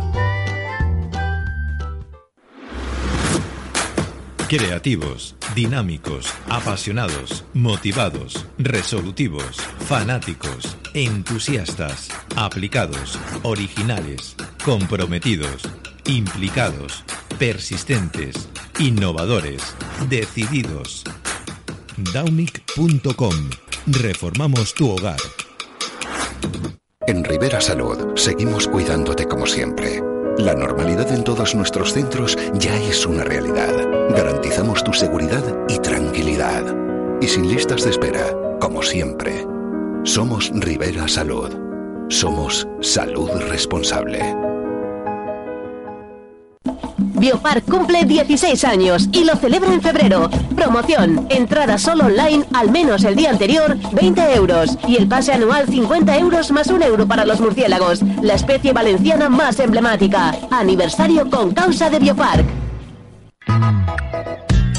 Invicta Electric. Vehículos industriales 100% eléctricos de última milla. Automóviles Nemesio te da soluciones para agilizar tus repartos y distribuciones urbanas. Desde 300 kilos hasta 1300 kilos de capacidad. Ven a descubrir nuestra gama en Automóviles Nemesio, Torrent. Nemetízate.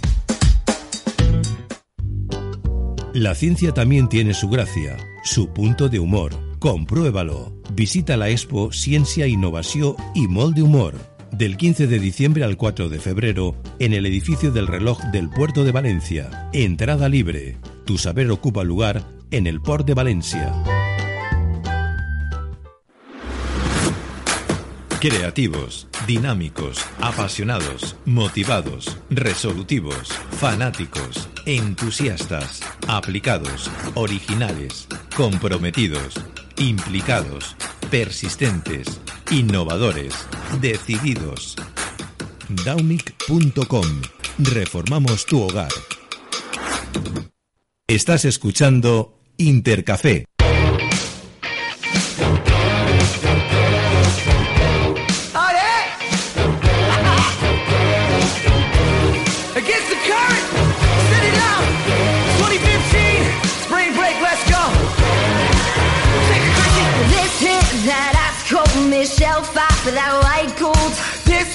Them hood girls, them good girls, straight masterpiece. Stylin', wildin', living it up in the city. Got Chuck's on. Bueno, eh, estamos ya en directo. Vosotros a la vuestra, no hay problema. Estamos aquí que nos oyen todos. bueno, el micro, no te cargues el micro, Juan Carlos. Empezando todo bien, todo bien. Oye, gracias por echar la mañana. ¿eh? Salvador ya tiene experiencia en esto. Vengo aquí para un rato, este me engancha, me lía y al final echamos aquí la mañana. Espérate, espérate, espérate que no tienes el micro abierto. Espérate, creo que ahora sí. Ahora sí. Que es un placer estar aquí con todos los amigos de, de la radio, en tu programa, en esta gran familia. Mm, Claro que de sí. Intereconomía y, y de- disfrutando. Bueno, pues Juan Carlos Sánchez, que es emprendedor, empresario, coordinador de Keiretsu Forum, ¿eh? que conviene recordarlo, un foro estupendo sobre la inversión en el ámbito de las startups y que hoy a partir de las tres y media, cuatro de la tarde, ¿verdad? ¿Eh? Vais a celebrar una nueva edición. Salvador Puchengolas, ingeniero industrial, ex decano del Colegio de Ingenieros Industriales de la Comunidad Valenciana. Buenos días, amigo mío. Estoy haciendo, la- estoy haciendo las cosas de manera formal. Y Bogdan Tapu, que dice: Juan Carlos me dijo que viniese para un rato para que estoy echando la mañana. La culpa tienes tú por saber tantas cosas. Si no tuvieses tantos conocimientos y tanta experiencia. Te, te traigo gente Claro. top, como puedes ver. ¿eh? Hombre, ya me he dado cuenta, amigo mío. Y tenemos también a nuestro buen amigo Andrés Romera, auditor de seguridad vial. Amigo, ¿qué tal? Buenos días. Buenos días. Bueno, ver, estoy con vosotros. aquí nuevo. tenemos hoy un elenco fantástico, incluido un juego online, ¿eh? ¿Qué te parece? Andrés. Ah, muy bien. joder. Todo lo que sean juegos, pero que no sean de dinero, me parecen perfectos. No, no, para nada. Esto es un juego didáctico, World Challenge Game, ¿eh? que Ah, además está basado en la interacción. Está recomendado, según Bogdan, su creador e impulsor, que lo tenemos aquí con nosotros, desde niños de 8 a para niños de 99 años. O sea que mira si tienes un, tienes un recorrido importante. ¿eh? Bueno, vamos a hablar un poquito del automóvil. Y yo digo, digo, le he pedido a Juan Carlos que se quede en calidad de consumidor, evidentemente de usuario del automóvil, bueno, y del sector de la automoción en general. Y le he pedido también a Bogdan que se quede por su experiencia, concretamente, en este caso, porque ha tenido eh, concesionarios de, de automóviles. Bueno, pues podemos empezar por donde queráis, pero lo que está claro, Andrés, que una semana más hablamos sobre la incertidumbre del sector. Nos dijo aquí, por cierto, hace un par de días el secretario autonómico de Industria de la Generalitat Valenciana, eh, Felipe Garrasco, que de momento hay tranquilidad con Ford. ¿eh? Y esto es un tema que, por cierto, también conoce muy bien Salvador Puig de Engolas. ¿Tenemos que estar tranquilos o no con los grupos de automoción en nuestro país, Andrés? Pues hombre, ya sabes que la industria mm, del motor es una de las más, vamos, la más importante en nuestro país. ¿eh?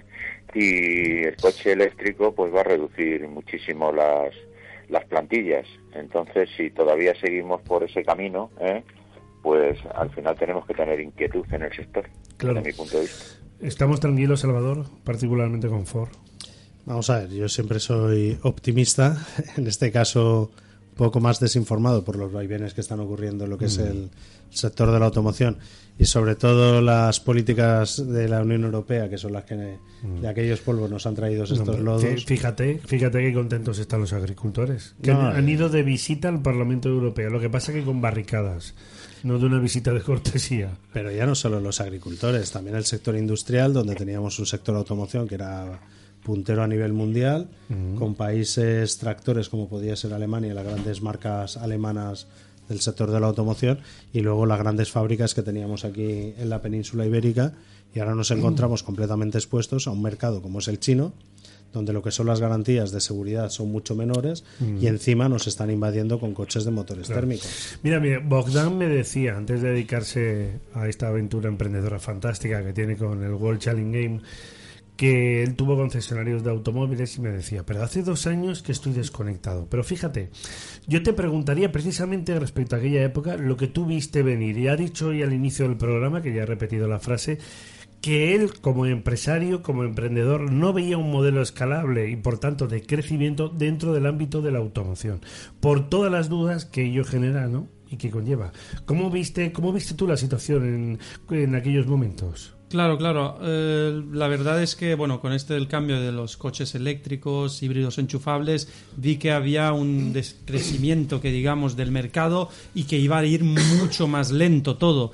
Eh, He aprovechado para mí ha sido el mejor momento porque me está saliendo muy bien eh, este proyecto y esta empresa, el mejor momento para salirme pues por la puerta grande eh, y, y, bueno, gracias a la experiencia que tuve en el automóvil la pude también poner en práctica, aunque te dediques a lo que te dediques, siempre viene bien toda esa... Toda esa... Claro, pero ¿cuánto tiempo tuviste tú los concesionarios? Yo tuve concesionario en México cerca de seis años y pico. Ujú. Eh, he vendido mi concesionario en México. He llegado aquí a España y aquí he firmado con un fabricante italiano que se llama Motor Village. Yo llevaba la parte de vehículos nuevos y también de, de ocasión. Entonces estuve casi cerca de tres años. De hecho, aquí cerca de vosotros, en Avenida Tres Cruces, en Sí. Avenida del Automóvil, Hombre, claro. donde hay mucha competencia. Son casi, no sé, 18 marcas. Es una, Sí, sí. una locura. ¿Y con, ¿Y con qué marcas trabajabas tú? En México. Nissan e Infinity. En México se vende mucho Infinity y Nissan. Aquí Mm. Infinity, como saben, ya se ha salido es la, de, es la de marca, España. Es la marca de lujo de, Nissan. de Nissan. Y ¿En después, España ha salido? ¿Se ha salido al final? Sí, sí, ya, ya no están aquí en, Ah, en España. sab- no lo sí, sí, sabía. ya no están en Mm. España, no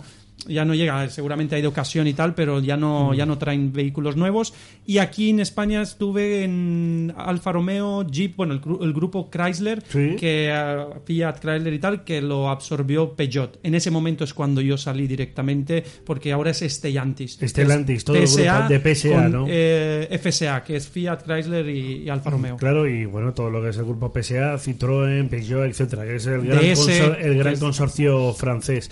Y tú ya te viste venir en aquel momento que el escenario, el panorama iba a entrar ¿no? Bastante. Se notaba mucho en las ventas, se notaba mucho... ¿Qué te pedían los, los usuarios que te decían? ¿No había mucha Había mucho desconocimiento, había mucho desconocimiento de los coches en general, el híbrido enchufable, el híbrido recargable, el, el- el eléctrico, no había cargas. Bueno, a mí me pasó, yo me fui a Mallorca y quería hacer el ejemplo, ¿no? De decir, voy a, a alquilarme un coche eléctrico. Sí. Y la he pasado fatal. No había ni dónde recargar. Llegaba, veía en el mapa un lugar para recargar, iba y había tres personas esperando para recargar. Y decía, pero esto es una locura. Pero Tuve fíjate- que devolver el coche. Claro, pero fíjate, Andrés, y estamos hablando de una persona que tenía concesionarios.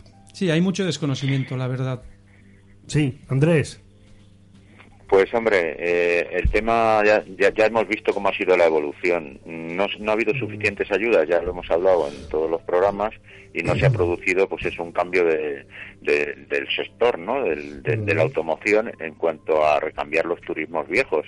Y lo hemos visto con los coches de, de segunda mano, que se están incrementando en el, año pasado exponencialmente, han sido ya dos millones, y donde la mitad de los coches tiene justamente la edad del parque móvil, es decir, Claro. que esto es un retroceso, es decir, no no no no vamos no avanzamos como decía De- de el hecho- compañero hacia el futuro, sino vamos hacia el pasado. Claro, de hecho, bueno, está publicado en interdiario.es, es una noticia a la que hace referencia también Andrés, y es 4 de cada 10 coches de ocasión, de ocasión, durante el año pasado, 2023, tiene más de 15 años. Tiene más de 15 años, Salvador. Y el 100% la edad media del parque. Claro, el 100% claro. más de la edad Que media son los del datos parque. que los datos que tú comentas siempre, que tenemos un porcentaje alto, ¿cuánto eran? 8 millones o así de Eh, vehículos del siglo XXI. 20 8 todavía. millones de vehículos del siglo pasado. Claro, circulando. pero es que es normal, vamos a ver, cuando tú te enfrentas o, conf- o confrontas lo que es el coste de un vehículo nuevo Mm. para lo que es una economía doméstica, una economía familiar, te encuentras con la, con la coyuntura de decir, oye, ¿qué es lo que hago? ¿Invierto o no invierto? Yo gastarme 20, 30 mil, 40 mil euros en un vehículo que dentro de 10 años veremos a ver en qué, qué situación eh, me dejan, pues es una inversión bastante, bastante fuerte y que hay, que hay que pensársela. Para eso están esos vehículos de ocasión que dices, oye, son vehículos de 10, 15, un poquito más de, de tiempo, que me permiten garantizarme lo que es el desplazamiento a un coste asumible para lo que es una economía familiar y de esa forma, pues oye, espero, como decía también aquí Bogdan, sí. Bogdan, lo que es eh, clarificar un poquito lo que es la incertidumbre en el mercado, la situación que estamos viviendo, hacia dónde vamos con el tema de la, de la motorización, qué tipo de motores son los que se van a implementar al final, que como comentábamos el otro Mm. día, que estamos en la misma situación aquella de los vídeos, el VHS, el beta Sí, o el sí, 2000. sí. Seguimos Pues en estamos esa en esa, en, tesitura. esa, dis- de- en esa situación de decir, oye, ¿qué va, qué va, qué vamos a utilizar? ¿Motor térmico? Claro. ¿Motor eléctrico? ¿Motor híbrido? Bueno, ¿Motor de hidrógeno? yo ¿Batería de desconozco hidrógeno? totalmente como Mm. usuario cuál es la tecnología que se va a implantar. Lo que sí Claro. que sé Pero es que es yo que estoy a punto de cambiar mi, duda, claro. cambiar mi diésel por un eléctrico, pero no sabía a lo que me iba a enfrentar. Entonces luego empecé a escuchar que realmente Mm. eh, por los residuos que genera en sí el eléctrico y porque no saben qué hacer con tanta pila que Sí, se vacía, sí. que al final el futuro iba más por el de hidrógeno. Y dije, bueno, pues entonces hay que parar y esperar a ver si el hidrógeno al final es el que Bueno, triunfa. Toyota, por ejemplo, ¿Qué, opináis del hidrógeno? No, lo sé, porque los expertos. Toyota ha anunciado precisamente la pila de hidrógeno Claro. como una solución para la motorización. Pero es que además es lo que tú estás comentando. eh, es el engaño del siglo XXI. Vamos a ver, si tú eh, calculas lo que es la contaminación rueda-motor, obviamente un motor térmico contamina mucho más que un motor eléctrico. Pero si tú mides lo que es la vida de ese producto, desde el momento en el que están las materias primas, la fabricación, la utilización y luego el posterior reciclaje o reval- revalorización de lo que es el residuo, no contamina mucho menos un vehículo eléctrico que uno de, de motor térmico.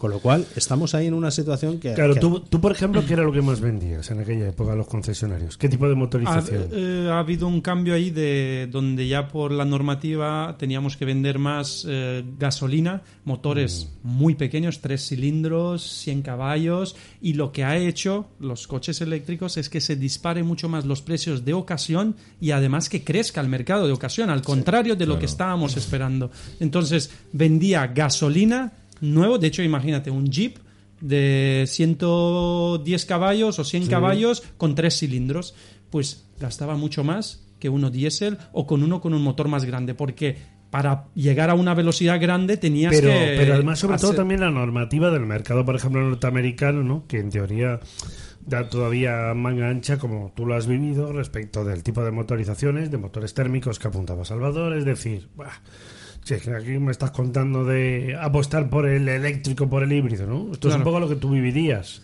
Claro, claro, teníamos que apostar por el electrohíbrido, pero los clientes que llegaban, como te dije, había mucho desconocimiento y además nos obligaban un poco por normativa que ya diésel ya no se podía vender, Mm, sí. pues teníamos que vender gasolina con un motor muy pequeño, pero te daba a lo mejor un 14. Un 14 eh, de, de Eso, consumo es, eh, es no, inmenso. Claro, eso explica, por ejemplo, también en Europa o en España, que el récord de ventas está en el Dacia Sandero. O sea, motores pequeñitos a precio barato. Sí, pero como está diciendo Bojan, es también el consumo. O sea, Claro. disparas, incrementas el consumo. Si 100%. estábamos hablando ya eh, anteriormente de un consumo aproximado de cuatro, Entonces, cuatro no- y pico, cinco Pero no litros, se supone que estás buscando un modelo de motores más ecoeficientes. eh, claro que estás buscando un modelo mucho Está- más está- ecoeficiente la teoría, ¿no? a nivel de emisiones, a nivel, no a del nivel de mar, consumo. Es yo cuando hablaba mucho de las eh, del consumo, ¿no? Sí. Es casi algo mágico que Mm. pueda que pueda llegar a esos números a nivel de mar a una velocidad que nadie anda con ningún pasajero con el coche vas es imposible. Claro. No, Andrés,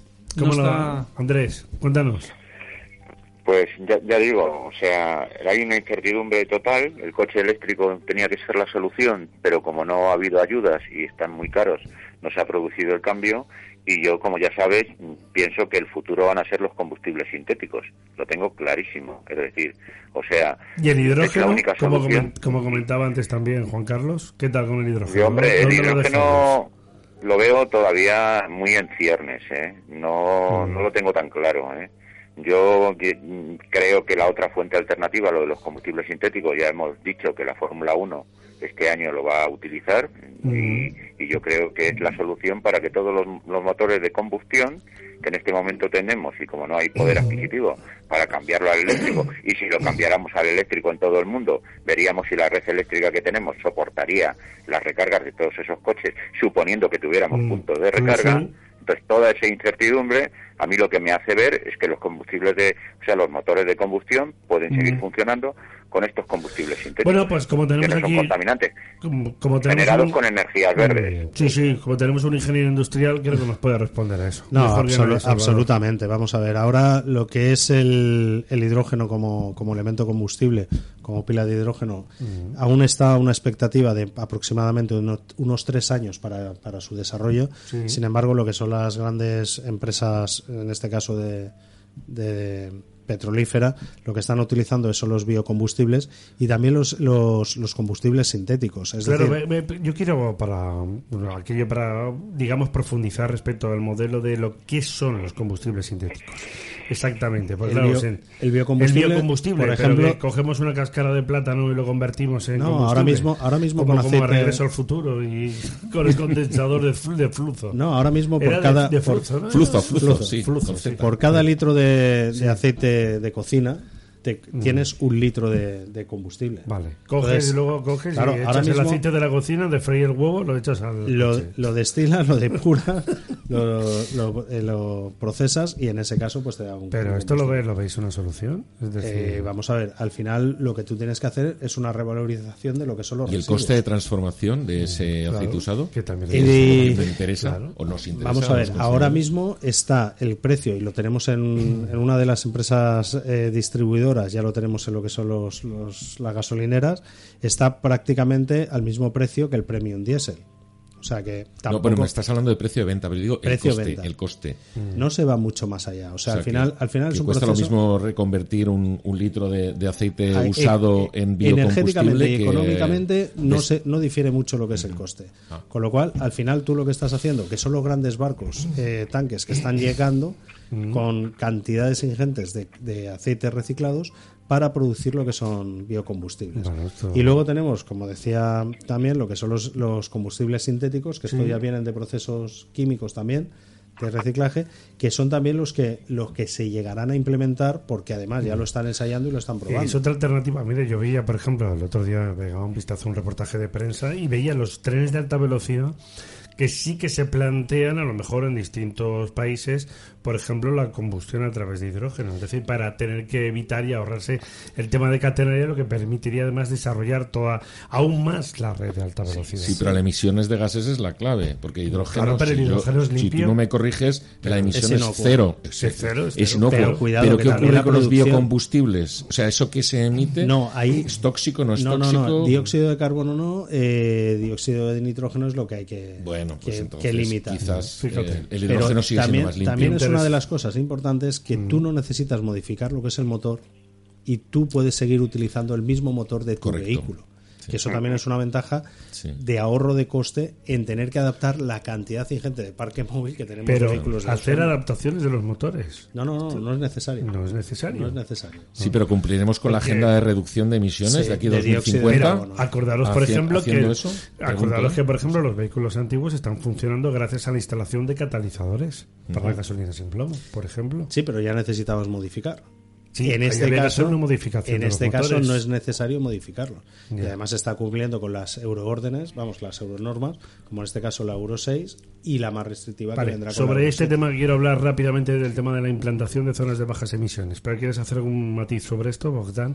Respecto de hacia dónde va el automóvil y todas las dudas que genere. Tú que te inclinas ya por combustibles sintéticos, como decía Andrés y comentaba también Salvador, el hidrógeno. Bueno, solo le falta a la gente que ya hablemos ahora también de los combustibles y dirá, pero ¿esto ya qué es? Es que creo que- Cojo el aceite de casa ya y también se lo tiro al coche ya.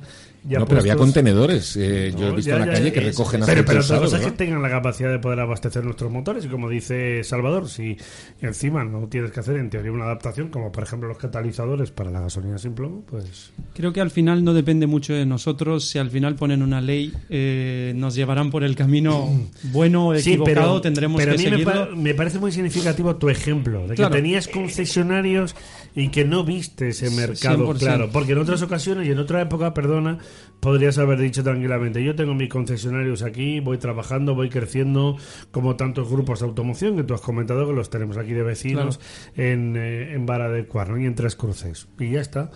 Yo, por ejemplo, el tema del combustible sintético lo veo una opción. El problema es que hoy por hoy cumple la normativa, pero dentro de nada eh, cambian la normativa Claro. y todo el esfuerzo que hemos hecho para cambiar al combustible sintético, las fábricas, todo eso, ya no se cuenta que es contaminación y todo lo que se ha hecho. Entonces, yo lo veo una opción, pero siento que no es a largo plazo porque dentro de nada van a cambiar la normativa y ese CO2 o lo que sea, o de lo que sea, pues van a cambiarlo y tenemos que adaptarnos. Eh, ¿lo, lo ves, ¿Lo ves tú así, Andrés? Pues hombre, yo ya sabes que Alemania, cuando se ha hablado de que en el 2035 todos los coches iban a tener que ser, que se, que se vendieran, tenían que ser eléctricos, Mm. él, ella ha puesto una, una coletilla diciendo que con otras energías alternativas, es decir, otros combustibles alternativos, tenían que seguir produciéndose. Y es porque en Alemania han visto la reestructuración del sector, es que el coche eléctrico va a reducir las plantillas como mínimo un tercio. Entonces en Alemania, que si aquí en España es importante, en Alemania es todavía mucho más importante, pues ellos lo que quieren es, es no reducir la, la, la- la mano de obra que está trabajando en el sector. Entonces, por eso han, han metido esta coletilla pensando que se van a poder seguir fabricando motores de combustión para utilizar estos combustibles alternativos y que no son contaminantes. Salvador. Pero sobre todo también, y, y ahondando en lo que estás comentando, eh, el tema de, de la competencia de, de los países emergentes y de los países desarroll- muy desarrollados, como en este caso puede ser China e India, que nos están invadiendo de vehículos mm, mucho más económicos que los que estamos produciendo aquí. Claro, eh, pero ¿por nos están Pero viniendo con los motores térmicos. Los Sí, pero, porque, pero, pero luego, pero luego la- no, no, este, Europa no está cumpliendo con una de las partes fundamentales que es la uni- que, que tenía que ser la Unión Europea, que es la protección del- de los sectores clave. Y para protegerlos, lo que hay que pedir es a todos esos coches importados las mismas las mismas calidades que se está exigiendo en Europa. Fíjate, esto me suena a- al claro. tema de, de la protección, por ejemplo, de los tratamientos fitosanitarios en el ámbito de la agricultura, que tampoco se cumple con las normas, ¿eh? Las salvando las mismas- diferencias. las mismas Respecto de la calidades- automoción. Ahí tengo una noticia de última hora de la Fórmula 1. ¿eh? Luis Hamilton se va a incorporar a Ferrari en 2025. Vamos a ver qué pasa con Carlos. ¿Correrá en. Madrid entonces? Eh, pues posiblemente. pero está- Para el se- 25 ya ha firmado Madrid la eh, Fórmula no, 1. para 2026. Ay. Se- sería de traca de Carlos, Cam- eh, que Carlos Sainz, que es además un piloto madrileño, no corriese en Madrid. Tendría amiga la cosa. Pero bueno, o igual corre, pero no con Ferrari. Pero en fin, noticia de última hora. Luis Hamilton parece que acaba de fichar por la, por la escudería. ¿eh? Vaya mañana que llevamos, ¿eh? De- de ¿Y. Alonso se va a Red Bull al final o qué? No, no, Alonso de momento está ahí muy bien. No, lo que comentabas eh, sí que es cierto. Ya no solo es eh, garantizar lo que son las mismas calidades, sino la competencia desleal de, de estos, de estas marcas que vienen con unos descuentos comerciales bastante importantes por las ayudas del Estado que tienen en sus países respectivos. Claro. Con lo cual aquí están llegando a unos costes realmente irrisorios, siempre y cuando no les pongamos unos aranceles de entrada para evitar esa competencia desleal con el sector de automoción que tenemos en Europa. A ver, Bogdan, si quieres añadir algo. Un poco más. Eso yo personalmente lo tengo bastante claro. Eh, al final las normativas son las que mandan, hay que, hay que ajustarse a lo que hay Mm. y por más que nosotros pensemos que tengamos la, la verdad absoluta o la verdad en sí, no yo importa no, mucho. yo no te veo de vuelta al sector de la Ah, automoción. no, no, la verdad que no. Ha sido un sector que me ha enseñado mucho. Yo creo que ha hecho muy bien. Pero, ha pivotado sí, en el momento adecuado. Cuando ha visto Sí. que la norma Sí, se le estaba no, comiendo, ha que- dicho, ahora voy a no, dedicarme a algo que no pero- tiene tanta regulación. Claro, claro, pero no, pero ha sido enormemente inteligente con la maniobra. Yo, desde luego, desde el punto de vista de la estrategia empresarial de Bogdan, chapó, lo que me preocupa es el sector de la automoción. Es decir, que alguien joven, con futuro, con proyección, con concesionarios, que teóricamente está apostando por ese mercado, diga, "Mm, esto no lo acabo de ver yo muy claro. No es que significa que se vaya a deshacer todo, pero ojo, eh, con el... Pero yo creo que lo ha dejado y claro y él el al principio. Ha dicho que quería crecer exponencialmente Claro, y no lo iba a conseguir en el claro. sector automovilístico, Pero- por muy bueno que pero fuera. perdona, si tú decidió tuvieses, pivotar. pero si tú tuvieses una escala, digamos, razonable en el ámbito del... Y cuando hablo de la automoción incluyo también a las motos, claro, por ejemplo. Si tú tuvieses ahí un horizonte claro, él igual no se hubiese planteado eso, o se lo hubiese planteado de otra manera, en este caso el juego. Pero como no lo ha visto claro, porque como nos pasa a todos, hay tanta indefinición, ya he puesto el ejemplo de Mallorca, de que te vas por ahí, coges el eléctrico, mira qué chulo que viene y tal, y ahora dónde lo cargo. Y si encuentro un cargador, ¿cuánto tiempo voy a tardar y voy a necesitar? Es que todo el mundo no puede decir, pues me llevo el eléctrico, por ejemplo, a Alicante, que me lo decía el presidente de la CEF, Salvador Navarro, dice, no, pero yo ya cuento que necesito una hora para cargar el coche. Pues, A mí pues, se me ocurre pues una hay veces que puedes y hay veces que no puedes. ese, ¿no? ese tipo de vehículo se hubiese triunfado si yo me cojo la batería, me la subo a, carga, a casa, la cargo y luego la bajo y la instalo. claro. Ahí hubiese triunfado.